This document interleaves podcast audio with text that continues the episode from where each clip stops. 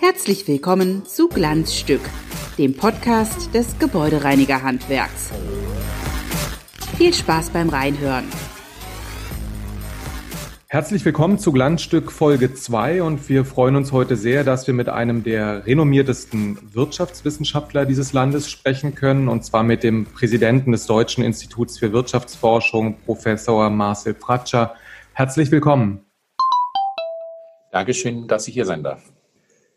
Die Wirtschaftsweisen haben für das Jahr 2021 ja mal ein Plus von 4,9 Prozent prognostiziert. Die Bundesregierung hat dann von plus drei Prozent zuletzt gesprochen. Kann es sein, dass wir Ende dieses Jahres, dass da gar nicht mehr viel Plus übrig bleibt? Wie ist Ihre Einschätzung? Die ehrliche Antwort ist, wir wissen nicht, wo es wirklich wirtschaftlich hingeht, ähm, weil wir einfach gar nicht einschätzen können, wie es mit dem Virus weitergeht. Und es könnte sein, dass wir in der Tat vier Prozent Wachstum haben.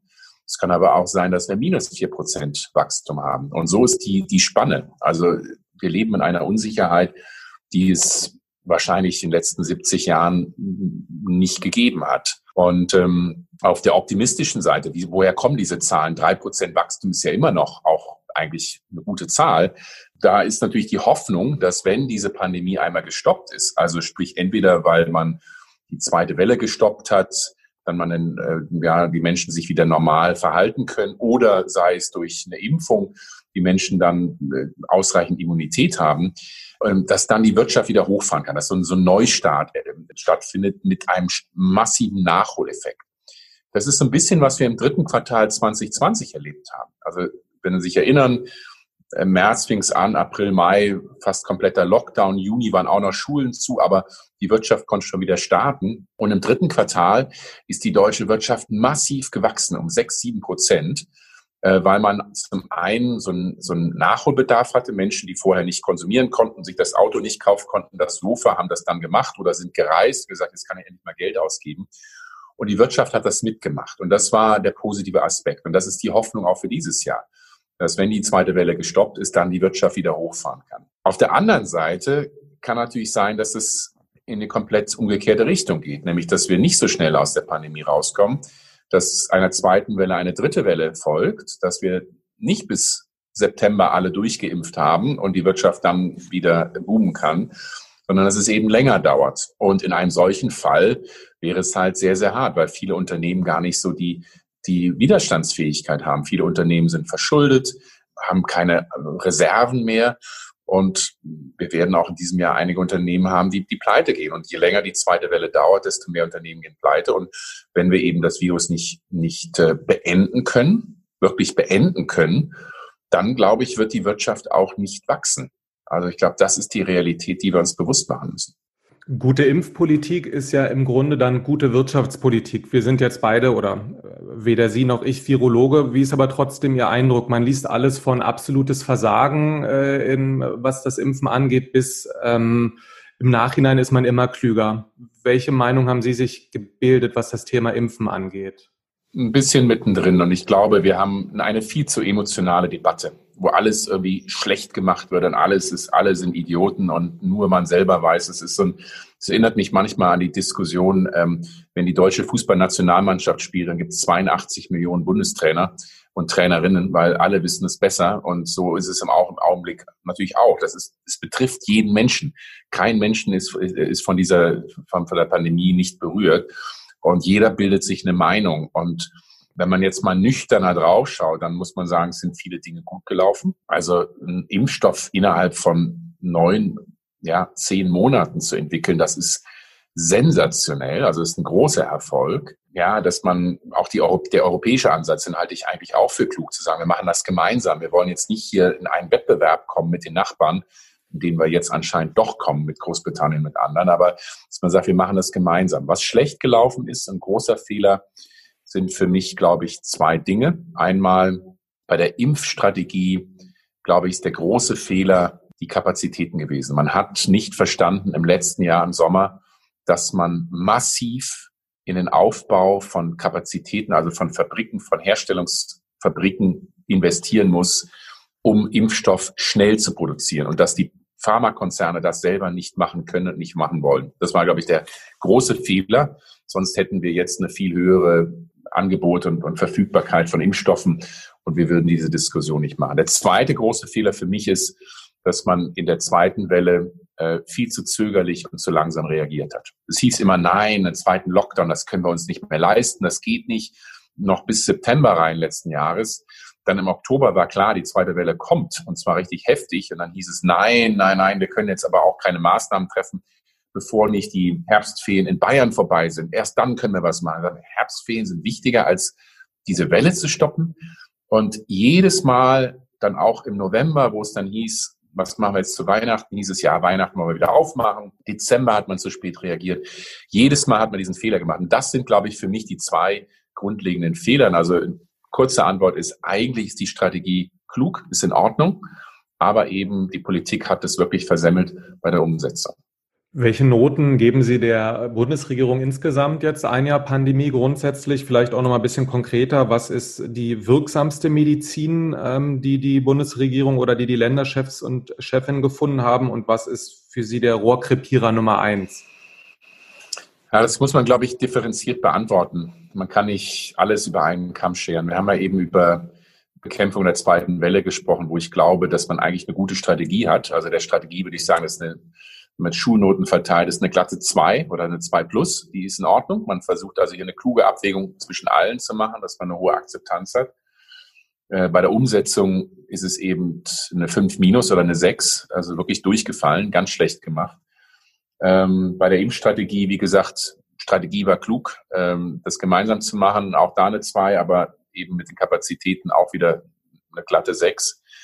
Bei den Wirtschaftshilfen würde ich sagen, auch da eigentlich hat es die Bundesregierung gut gemacht. Es gibt kein Land der Welt, das größere Wirtschaftsprogramme aufgelegt hat. Kurzarbeitergeld ist, ein, ist super, also muss man wirklich so sagen, das nehmen wir so hin, aber die meisten Länder der Welt haben das gar nicht, die kennen das gar nicht. Und dafür haben, da haben wir viel Arbeitslosigkeit verhindern können. Also ist auch gut gelaufen. Klar, es gibt auch bei den Wirtschaftshilfen Fehler und Probleme, zu bürokratische ähm, Maßnahmen, dauert es zu lange der Umsetzung, sieht man jetzt bei den November-Dezember-Hilfen, Solo-Selbstständige, Minijobberinnen, Minijobber, die kommen, die sind sehr hart getroffen, da müsste man eigentlich mehr machen. Also auch da würde ich sagen, vieles gut, aber eben einiges mangelhaft. Sie haben die Arbeitslosigkeit äh, angesprochen. Es gab jetzt die jüngsten Zahlen, 2,9 Millionen. Das klingt auf dem Papier eigentlich erstmal ganz positiv mitten in der Pandemie. Teilen Sie das oder übersehe ich dort irgendetwas? Sind die äh, Zahlen deutlich dramatischer, kritischer zu interpretieren Anfang Januar 2021? Ich sehe die Zahlen kritischer. Ähm, natürlich kann man sagen, äh, wir haben vergleichsweise weniger Arbeitslose im Vergleich zu anderen Ländern und auch jetzt Deutschland, wenn man mal sagt, äh, 2005 hatten wir über fünf Millionen Arbeitslose in Deutschland. Äh, das sieht doch heute deutlich besser aus, das ist klar. Aber erst einmal haben knappe halbe Million oder mehr äh, sozialversicherungspflichtige Beschäftigte ihren Job verloren. Das ist viel. Wer nicht dabei drin ist, oder in allermeisten Fällen sind dort nicht enthalten die Minijobberinnen und Minijobber. Nach unseren Schätzungen knapp 850.000 Minijobberinnen und Minijobber, die bis November letzten Jahres ihren Job verloren haben. Kann gut sein, dass jetzt noch mal einige dazugekommen sind. Die werden in Statistiken nicht aufgezählt. Das sind häufig Menschen, die eh geringe Einkommen haben, Haushalten leben mit sehr wenig Geld, sind hart getroffen. Dann vergessen wir gerne die ganzen Solo-Selbstständigen, die irgendwie überleben, äh, aber auch in meisten Statistiken nicht geführt werden. Häufig noch nicht mal Anspruch auf Hartz IV haben, wenn sie dann noch einen Partner und Partner haben die im gleichen Haushalt leben. Also ähm, es gibt schon eine ganze Reihe von Gruppen, die auch im Arbeitsmarkt hart getroffen sind und was man in diesen Statistiken eben nicht erkennt. Um welche Branchen machen Sie sich 2021, aber vielleicht auch darüber hinaus oder welche Segmente, welche Sektoren die größten Sorgen? Sind das, ich sag mal, die Klassiker Veranstaltungen, Gastro, Hotellerie, Tourismusindustrie? Sind das die, die auch, wo man große ähm, negative Effekte in naher Zukunft ähm, sehen wird oder sehen Sie da noch andere? Also kurzfristig auf jeden Fall sind es die, die Sie angesprochen haben. Ich glaube, es ist wichtig, die Unterscheidung zwischen kurzfristig und langfristig. Und ähm, na, kurz mittelfristig, wenn man mal sagt, die nächsten zwei, drei Jahre sind diese Branchen, wie, wir nennen sie sozialen Konsum, also Gastronomie, Hotelgewerbe, Veranstaltungsmanagement, die sind natürlich sehr hart getroffen, weil sie jetzt zum größten Teil gar nicht offen haben können, gar kein Geschäft haben.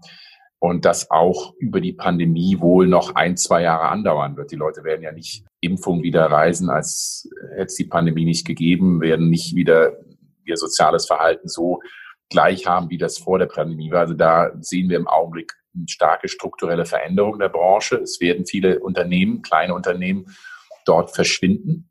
Das wird leider so sein. Aber ich glaube, diese Branchen werden die Anpassung in den nächsten zwei, drei Jahren schaffen, weil sie es schaffen müssen. Also auf die harte Tour. Langfristig mache ich mir eher Sorge um ähm, andere Bereiche, nämlich um die Industrie, um die Automobilbranche, äh, Maschinenbau. Aber gerade so Dinge wie Automobilbranche, die auch letztlich einen Strukturwandel vollziehen müssen, den schon vor der Krise vollziehen mussten, weil sie weg müssen von Verbrennungsmotoren hin zu alternativen Antrieben, weil sie Richtung autonomes Fahren gehen müssen und da wissen wir, dass die deutschen Automobilhersteller diesen Strukturwandel bisher verschlafen haben und jetzt versuchen aufzuholen. Und die werden nicht in zwei, drei Jahren mit dem Strukturwandel fertig sein, sondern denen werden zehn sehr harte Jahre bevorstehen.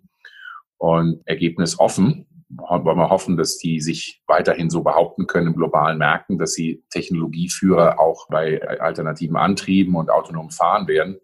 Aber ich habe da durchaus Zweifel. Und äh, das ist eine große Gefahr, dass die Pandemie dazu führt, dass wir diesen Strukturwandel im schlimmsten Fall verschlafen, äh, aber oder zumindest verzögern und, und erschweren. Und äh, deshalb ähm, dürfen wir nicht vergessen, dass wir in kommenden Jahren massive Investitionen in digitale Infrastruktur, in Bildung und Innovation, in, in viele Dinge brauchen, damit dieser Strukturwandel für die Industrie langfristig gelingt.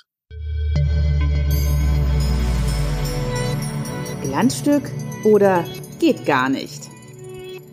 In dieser Kategorie wollen wir über ein Thema sprechen, das aktuell oder auch grundsätzlich sehr kontrovers diskutiert wird. Mit Blick auf die Bundestagswahl würden wir gerne mit Ihnen über das Thema Mindestlohn sprechen. 12 Euro so schnell wie möglich, das ist die Forderung der SPD, der Grünen, der Gewerkschaften, der Verdi-Chef spricht von 12,45 Euro, die Linke offiziell ja schon von 13 Euro. Wie stehen Sie ökonomisch zu dieser Diskussion, die jetzt im Wahlkampf auch Fahrt aufnehmen wird? Mindestlohn ist nie eine wünschenswerte Lösung. Am allerbesten ist, wenn man Arbeitgeber und Arbeitnehmer zusammenbringt und ihnen sagt, bitte einigt euch. Ich sehe die Problematik, dass es eben sehr wenige Tarifverträge in Deutschland gibt, dass eben sehr viel, sehr viele Unternehmen nicht äh, tariflich äh, sich beteiligen. Ähm, das sehen wir in manchen Branchen sehr stark, gerade in Dienstleistungsbranchen.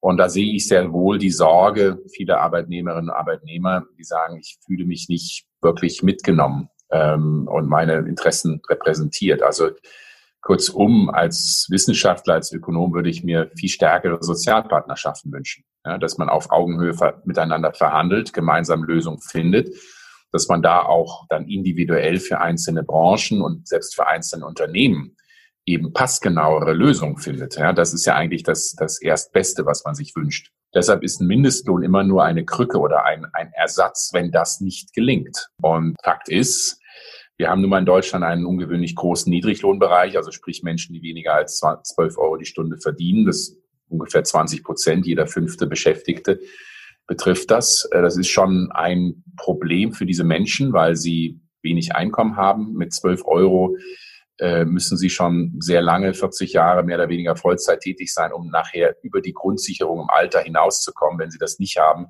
äh, dann arbeiten sie ihr Leben lang für 11 Euro, sagen wir mal, und müssen dann im Alter noch betteln zum Staat gehen und sagen, ich habe nicht genug Rente, bitte gib mir Rente. Also ich glaube schon, dass es das Ziel sein sollte, natürlich einen Lohn für jede Beschäftigten und Beschäftigte in Deutschland von über 12 Euro zu, zu ermöglichen. Das ist, glaube ich, schon wünschenswert. Nur die Frage ist, wie kommt man dahin? Und deshalb denke ich, sollte als erste Option diese Sozialpartnerschaften, da gibt es ja auch durchaus politische Überlegungen, äh, wie man das stärken kann. Ähm, aber ja, ich befürchte, wenn es da keine Fortschritte gibt, dann wird die Politik ähm, auch beim Mindestlohn dann drastische Schritte ergreifen, also sprich den Mindestlohn dann doch drastisch erhöhen.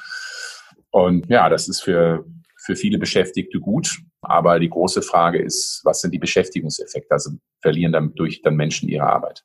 Ja, was ist, Ihre, was ist Ihre Antwort darauf?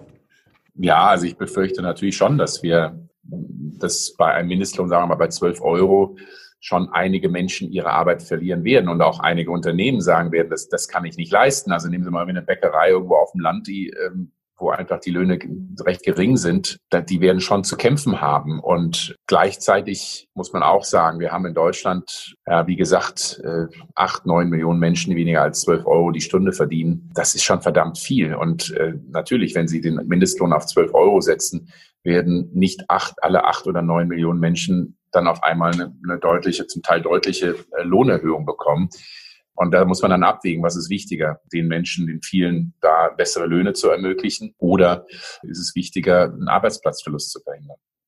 Die Mindestlohnkommission hat sich ja bei der letzten Entscheidung ja sehr flexibel oder durchaus flexibel geze gezeigt. Kleinere Schritte 2021, größere Schritte 2022. Sagen Sie aber auch, das reicht nicht? Oder hat die Mindestlohnkommission dadurch eigentlich nicht bewiesen, dass sie ähm, auch in dieser Form der paritätischen Besetzung mit den Sozialpartnern eigentlich gut und flexibel reagieren kann. Also müssen wir an dieses Konstrukt ran. Ich halte von der Mindestlohnkommission, so wie sie gestaltet ist, nichts. Ich schätze alle, die da drin sind. Also es ist jetzt gar nicht irgendwie eine persönliche Kritik, sondern es ist letztlich ein politisches Gremium. Und ich würde mir sehr viel mehr ein Modell wie in Großbritannien wünschen, wo es eine Expertenkommission ist, die also genau diese Abwägung vornimmt, sagt, ja, was sind denn die Effekte? Wie viele Menschen verlieren ihre Arbeit? Äh, wie viel profitieren? Welche Sektoren und so weiter und so weiter? Deshalb äh, sehe ich das in gewisser Weise als kritisch, dass es eben hier rein politisch gemacht wird und nicht eben auch mehr Expertise von Expertinnen und Experten enthält. Und ja, man muss nun mal sagen, man muss natürlich auch die Mindestlohnanpassung immer auch auf die wirtschaftliche Lage abpassen. Man kann jetzt nicht sagen, äh, ja, äh, ist uns egal, wie das in Unternehmen geht. Ähm, das machen wir jetzt einfach. Gleichzeitig in guten Zeiten kann man auch sagen, wir können den Mindestlohn auch mal deutlicher erhöhen, weil jetzt kann die Wirtschaft das verkraften. Also Beispiel 2015, als der Mindestlohn eingeführt wurde bei 8,50 Euro, hatten wir knapp über zwei Millionen Menschen, die äh, Löhne darunter hatten das, der Aufschrei war groß, oder würden wenn Arbeitsplatzverluste kommen. Und wir wissen aus wissenschaftlichen Studien, es gab diese Arbeitsplatzverluste praktisch nicht. Ich würde schon sagen, dass die Einführung erfolgreich war, man also Arbeitsplatzverluste fast komplett vermeiden konnte. Also was ich sagen will, ist, man muss auch sehr wohl mit berücksichtigen, dass wir natürlich im Augenblick in einer ganz, ganz tiefen Pandemie sind und äh, viele Unternehmen eh schon von der Existenz bedroht sind. Und da muss man, das muss man eben auch berücksichtigen. Und ich wollte unser Gespräch noch ein bisschen öffnen in Richtung Bundestagswahl insgesamt. Wie, wie finden Sie den Vorschlag, der in der Union jüngst geführt wurde vom Kanzleramtschef Braun im Handelsblatt, meine ich, war es, äh, vorgeschlagen, die Schuldenbremse einige Jahre auszusetzen. Ist die Grundthese richtig, dass wir in den nächsten Jahren deutlich mehr investieren müssen? Die kurze Antwort ist ja. Ähm, es geht letztlich um eine Frage der Prioritäten. Sie haben vier Stellschrauben. Das eine ist, die einen sagen, wir wollen gerne Schulden schnell tilgen und schnell reduzieren, schnell abbauen und auch noch die Schuldenbremse einhalten. Zweite sind die, die sagen, äh, wir wollen auf gar keinen Fall Steuererhöhung. Wir wollen steuerliche Entlastung, und zwar für alle, für Unternehmen, für Beschäftigte und so weiter. Äh, Soli nochmal abschaffen für die oberen dreieinhalb Prozent, das kommt auch noch dazu. Dann gibt es das Dritte, die sagen, ähm, wir brauchen eigentlich massive öffentliche Investitionen in digitale Infrastrukturen, in äh, die Energiewende, Klimaschutz, ähm, Innovation, bessere Schulen. Und ja, das äh, Vierte, was wichtig ist, wir haben einen massive demografischen Wandel. Anders als in den 2010er Jahren, als wir zwei, drei Millionen zusätzliche Beschäftigte bekommen haben, Arbeitsmarkt werden die Beschäftigten in den kommenden zehn Jahren um zwei, drei Millionen sinken in Deutschland. Heißt auch, die Steuereinnahmen schrumpfen und der Staat wird mehr Geld in die Sozialsysteme pumpen müssen, weil er das versprochen hat. Beispiel gesetzliche Rente. Das sind die vier Stellschrauben. Und wenn Ihnen jemand verspricht, nee, die Renten gehen weiter hoch, sozial wenn wir nichts kürzen, Steuern wollen wir senken, Schuldenbremse wollen wir einhalten und auch noch ein großes Investitionspaket machen, dann kann jeder sich ausrechnen, dass sie die vier Dinge nicht realisieren können sondern irgendwo werden sie Abstriche machen müssen. Irgendwo, entweder müssen sie Steuererhöhungen machen, ähm, um die Schuldenbremse einzuhalten und Investitionen zu tätigen, oder sie müssen massiv die Sozialsysteme zusammenstreichen, damit sie keine Steuererhöhung machen müssen und die Schuldenbremse einhalten können, oder sie sagen, sie halten die Schuldenbremse nicht ein. Und äh, auf Ihre Frage zurückzukommen von Helge Braun, dem Kanzleramtschef und seinem Vorschlag, Er hat, glaube ich, für mich das gesagt, was gesunder Menschenverstand ist, nämlich zwischen den vier Prioritäten ist es unglaublich wichtig, dass wir genug in die Zukunft investieren, gerade für Infrastrukturen, für gutes Schulsystem, Bildung, Innovation und äh, letztlich auch bei den Sozialausgaben. Sie können ja nicht den Leuten, den Rentnern sagen, ja, das mit dem Rentenniveau, das hat zwar jetzt schon nicht gepasst, aber das streichen wir euch jetzt nochmal ordentlich zusammen. Das ist eigentlich auch keine Option. Also lange Rede, kurzer Sinn. Wenn man über Prioritäten spricht, muss man sich ehrlich machen. Und äh, das, was Helge Braun getan hat, ist zu sagen, eigentlich ist es gesunder Menschenverstand, dass die Einhaltung der Schuldenbremse eigentlich nicht so wichtig ist, weil wir zahlen, der deutsche Staat zahlt im Augenblick eh kaum gar keine Zinsen auf seine Schulden. Wieso sollen wir uns da jetzt so einen Kopf machen? Lassen Sie uns besser an die Zukunft denken und klug investieren. Was halten Sie für die wichtigsten wirtschaftspolitischen Ideen oder Konzepte eines Regierungsprogramms 2021 bis 2025 auf den Punkt? Was gehört für Sie da zwingend rein? Klar, man muss priorisieren als Politik, man muss Meinung vertreten und in eine Richtung marschieren. Aus Ihrer Sicht, wenn wir sagen, wünscht dir was, die drei, vier, fünf Dinge gehören da rein.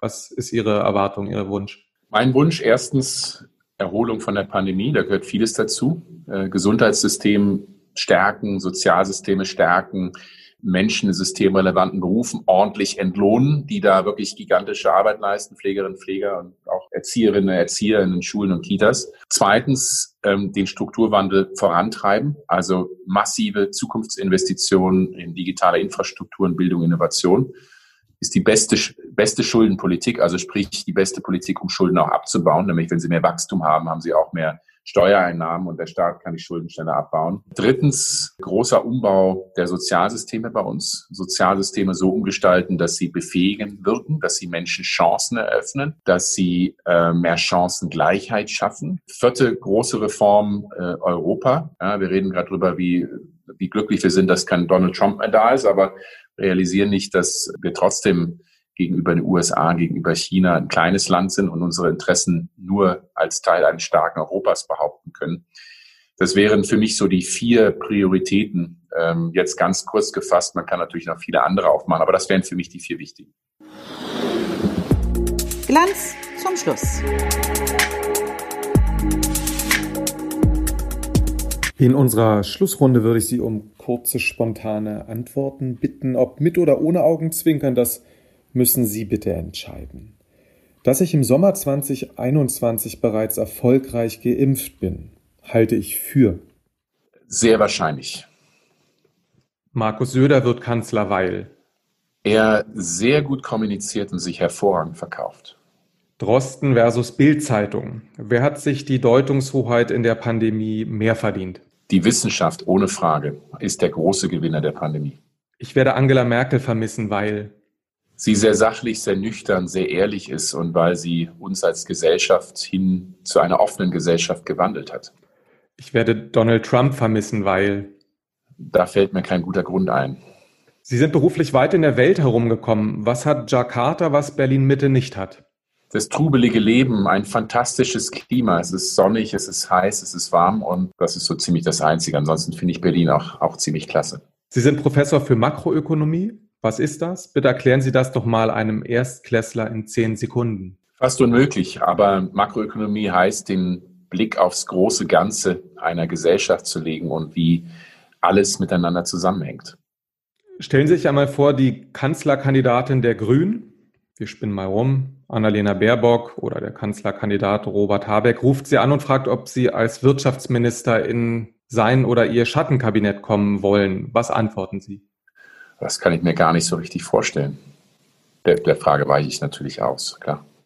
Letzte Frage. Sie haben jetzt sofort oder mit sofortiger Wirkung die Chance, ein Gesetz oder eine politische Reform in die Realität umzusetzen, egal welche. Was wäre das?